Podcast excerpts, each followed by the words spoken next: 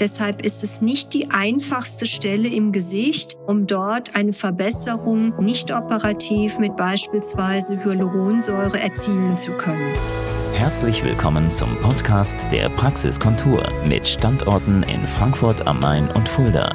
Rund um alle Themenbereiche der ästhetischen Medizin. Hallo, liebe Beauty-Freunde von der Praxiskontur. Heute mit den besten Grüßen aus dem Standort Fulda. Ich habe vorhin überlegt, welche Themen euch möglicherweise interessieren könnten. Und da bin ich mal auf die Idee gekommen, euch zu erklären, wie zum Beispiel die sogenannte als derespektierlich formulierte German Line, auch gerne auf Kongressen Angela Merkel Falte genannt, wie diese Struktur zustande kommt. different Und eigentlich sind es sogar mehrere Ebenen, die davon betroffen sind. Deshalb ist es nicht die einfachste Stelle im Gesicht, um dort eine Verbesserung nicht operativ mit beispielsweise Hyaluronsäure erzielen zu können. Also, jetzt zur Theorie. Stellt euch euer Gesicht vor oder schaut dabei im Spiegel euch genau an. Im Bereich der Jochbeinbögen, habe ich euch ja mal erklärt, wird das tiefe Fett im Laufe der Jahre weniger und schrumpft. Das sind die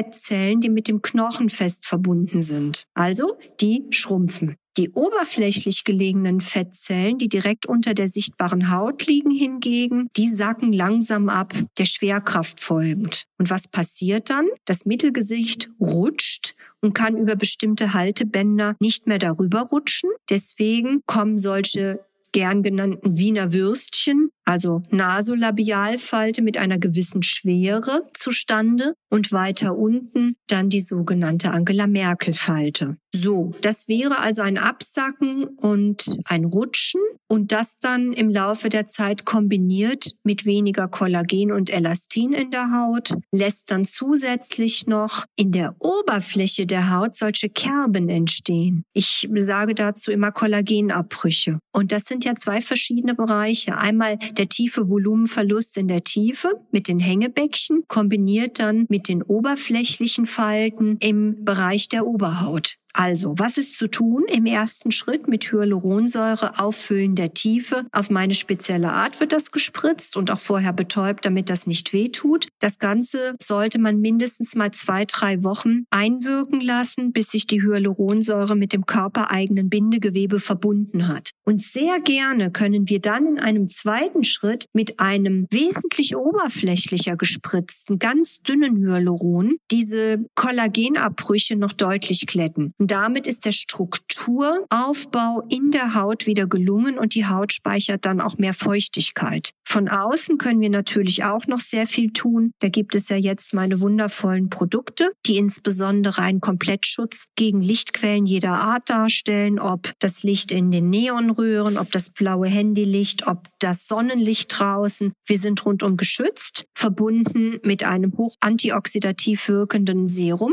Vitamin C, Ferulasäure etc. Plus gerne auch ein feuchtigkeitsspeicherndes Hyaluronserum und dann kann eigentlich nichts mehr passieren. Also, was ist zu tun? Ihr müsst nur anrufen. Ich möchte euch individuell beraten, gerne auch per FaceTime, Zoom, was auch immer. Und dann können wir ein individuelles Konzept entwickeln, auch für den Bereich, den man als The German Line bezeichnet. Eigentlich sehr derespektierlich, aber es ist wirklich mittlerweile ein beflügeltes Wort, auch auf den internationalen Kongressen. Ja, die Angela Merkel-Ära ist ja hiermit so gut wie beendet. Und dann kann man nur hoffen, dass wir in eine doch entspannte, schöne Zukunft schauen, zumindestens was das Optische anbelangt. Möge es uns gelingen mit meiner Hilfe. Die Praxiskontur freut sich auf euch. Auf bald, eure Dr. Nicole David. Das war der Podcast der Praxiskontur. Sie finden uns im Steinweg 10 in Frankfurt am Main, in der Friedrichstraße 13 in Fulda, online unter praxis-kontur.de